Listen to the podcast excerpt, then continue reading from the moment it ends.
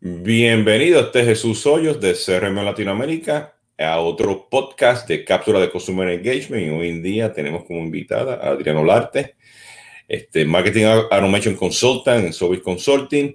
Y hoy el tópico es sobre integrando Marketing Automation con CRM eh, y qué implica eso con dos tips básicos este, pues a base de lo que está pasando hoy en día en la industria, ¿no? Y ya voy a hablar justamente de lo que está pasando en la industria.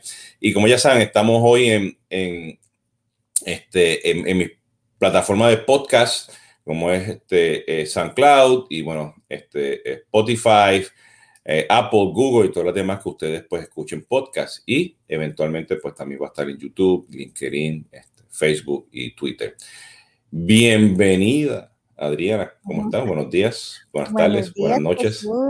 Buenos días, un gusto saludarlos a todos. Qué gusto estar otra vez contigo.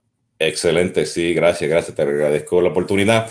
Mira, este, como yo sé que ya tú has hecho bastantes cosas de marketing automation, justamente con el tema de Pardot y, y Sales Cloud, eh, me gustaría mencionar un poquito pues varias tendencias y darle dos tips pues a la audiencia, ¿no?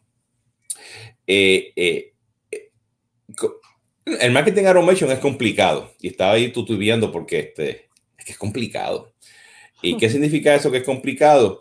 Bueno, pues que, que tiene dos modelos de datos diferentes, tiene un proceso de, de, sincronización y justamente vamos a hablarle, vamos a darle dos tips de qué significa eso.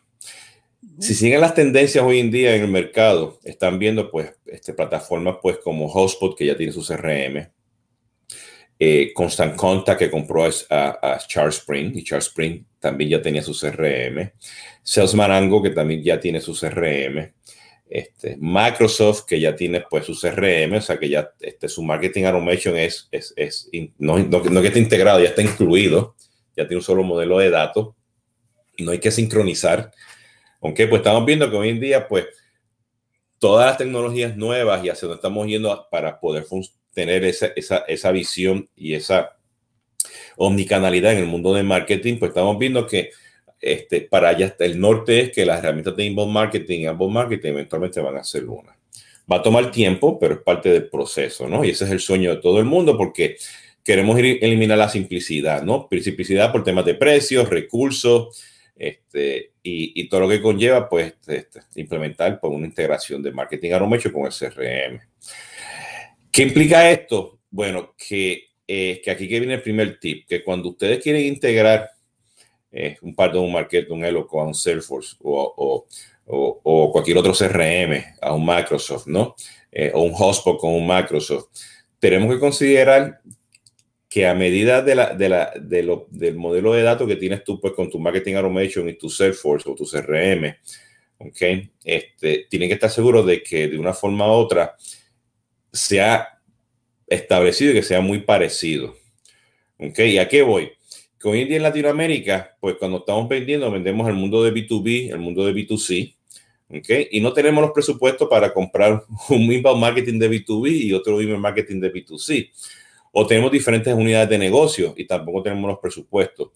Si tú tienes diferentes unidades de negocio y tienes diferentes este, marketing automation, qué bien, pero eso también trae más, o sea, más complejidad, ¿no? Este, eh, eh, y antes de seguir, se me ha olvidado el otro, el otro era Sugar CRM también, que también tiene pues la misma tendencia de tener todo integrado en el mundo de marketing automation y el CRM juntito, ¿no? Eh, tenemos que estar seguros que, que cuando captur, tenemos ese modelo de datos, estamos pensando en la persona, no en, no en el lead, ¿okay? no en el contacto, no en la oportunidad. Sí, vamos a crear un contacto, una oportunidad con una cuenta, pero tenemos que pensar en la persona. Ese modelo de datos tiene que estar enfocado que inmediatamente yo entre en, una, en un landing page o en cualquiera de las interacciones que tú tengas este, en tu, en tu uh, plataforma de marketing automation, que tú right away lo primero que hagas, que identifique si, si esa persona es un cliente o no es un cliente. Porque empezamos a asumir que esa persona pues, es un prospecto, un cliente nuevo. No puede ser un cliente que esté interesado en otro producto, B2B o B2C. ¿Ok?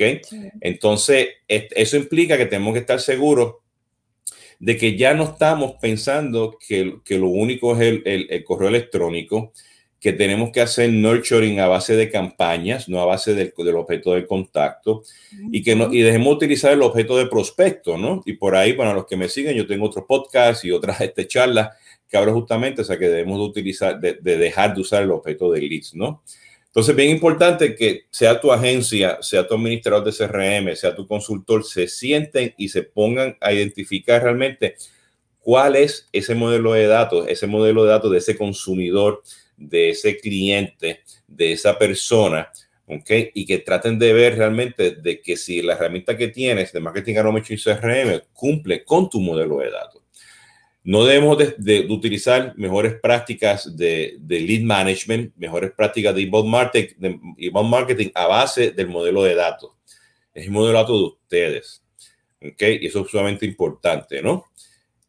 Tomando eso en consideración, Adriana, asumiendo que tenemos el modelo de datos perfecto, ¿no? Identificamos ese cliente cuando llega por el marketing automation o por CRM como un cliente que ya existe, ¿ok? O es un cliente nuevo, o sea, este, un prospecto, ¿no? En su clasificación como, como, como persona.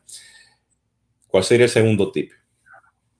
El segundo tip, de acuerdo, que va también muy atado con el modelo de datos, ¿no? Y dejar de usar los leads como objeto dentro de CRM, es definir los criterios con los que yo voy a sincronizar todas esas personas que van a entrar a través de las campañas, las voy a enviar a CRM para que, eh, pues para que los procesos de allá les creen su oportunidad, porque em, muchas veces e inicialmente, de acuerdo al grado de maduración, pues inicialmente se, digamos que se sincroniza todo, todos esos contactos o personas que ingresan a través de mis campañas de una landing page y entonces muchas veces las envío de una vez a CRM para que empiece ese proceso de ventas.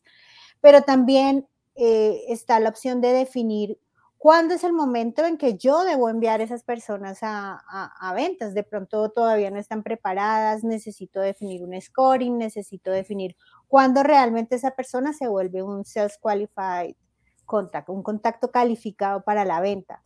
Entonces, tener claro em, cuándo es que o, con qué criterios eh, después de mis campañas de nurturing o de acuerdo a un grado, que también tú sabes que tenemos un tema ahí complejo y es que eh, los grados o el scoring que yo le otorgo a las personas, esto siempre está a nivel de contacto y todo el tiempo se sobrescribe. Entonces, una persona puede ser calificada para un producto, no para otro, pero con ese modelo actual que tienen las plataformas de marketing, digamos que eso yo lo pierdo porque siempre se va sobreescribiendo. Em, entonces es importante, digamos, entender en qué momento debo enviarlos a CRM y cómo va a ser de alguna manera su journey o su proceso de engagement antes de que sean contactados de, de ventas, porque puede haber gente que no está preparada para comprar que necesitan más tiempo para hacerlo, que necesitan más contenido, que ahí es cuando entra el contenido, entonces los, los eh, digamos que de acuerdo a esos criterios que defina, entonces los pongo en un journey donde les voy a encontrar contenido, de, les voy a entregar contenido de valor irrelevante para que cuando la persona ya esté lista para tomar la decisión, entonces la envío a CRM para, para ser contactada por el equipo de ventas. Entonces, definir todos esos procesos y criterios es, eh, digamos que es importante para realmente darle prioridad a esas personas que están listas para convertir y no empezar a trabajar gente que de pronto todavía no está lista, eh, sino que está en el proceso de awareness, por ejemplo, o de consideración. Sí, y, y aquí que viene lo, lo, interesante porque no importa o sea, este, el interés de la persona, que está en awareness o en, o en, o en consideración antes que vaya pues a una decisión que ya está, una decisión pues, pues entra al CRM y te crea ya la oportunidad este, o, o, o, si estás en el mundo de commerce, pues ya lo mandas pues, este, pues a hacer clic a la persona para ir a hacer el, el shopping cart, ¿no? Dependiendo del phone donde lo tengan, ¿no? Aquí es muy importante considerar que el nurturing, o sea, el, el famoso grado eh, o el scoring, que el scoring es a base de, de clics y actividades y el grado es a base de datos, ¿no? dependiendo del sistema de marketing automation se puede llamar diferente, pero vienen siendo los dos juntos realmente te dice a ti realmente qué tan, qué tan maduro está o qué tan aware está ese prospecto, ¿no? Para moverse a la próxima etapa. Que el mundo de, de, de scoring y grado, ¿ok? Ese nurturing no termina en el marketing, continúa en la oportunidad. ¿Okay? Entonces, lamentablemente hoy en día ese scoring, ese grado, cuando, los, ponen las, las, reglas de sincronización, pues los, los ignoras a veces. Y, y, tiene que venir de ambos lados, porque yo puedo entrar por un inbound marketing, por un chat, ¿ok? Una llamada telefónica, ¿ok? Y yo puedo entrar directamente al CRM y lo paso de nuevo para, o sea, lo regreso al mundo de, de marketing automation. Entonces, tu modelo de datos, pues como tiene que estar bien establecido entre las dos herramientas, tienes que estar seguro que tu, tu, tu, sincronización y tu scoring y tu grado, pues todo esté con, continúa. O sea, el scoring y el grado no termina en el marketing automation, puede continuar en la oportunidad, puede continuar en tu, en tu, en tu shopping cart, ¿no? En, la, en el proceso de, de commerce, ¿no? Y es interesante porque esta mañana estaba mirando, este, por ahí te, te, te arrobé, este, Adriana, porque ahora Salesforce, por ejemplo, activó, creo que de gratis, la opción de scoring en la oportunidad.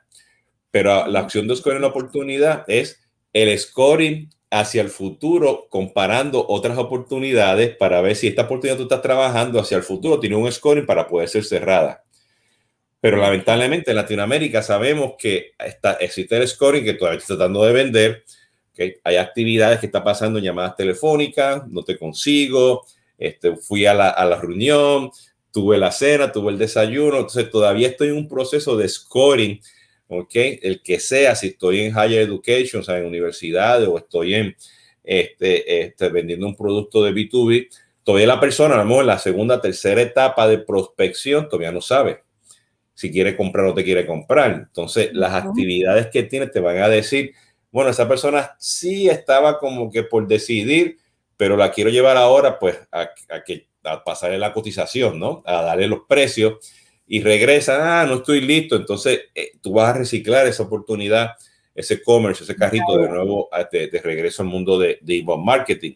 Entonces eso es bien importante porque el modelo de datos va muy a la par pues con ese proceso completo hasta que se cierra la oportunidad o la pierde tiene que estar pensando en tener este scoring across el ciclo de, de, venta, ¿no?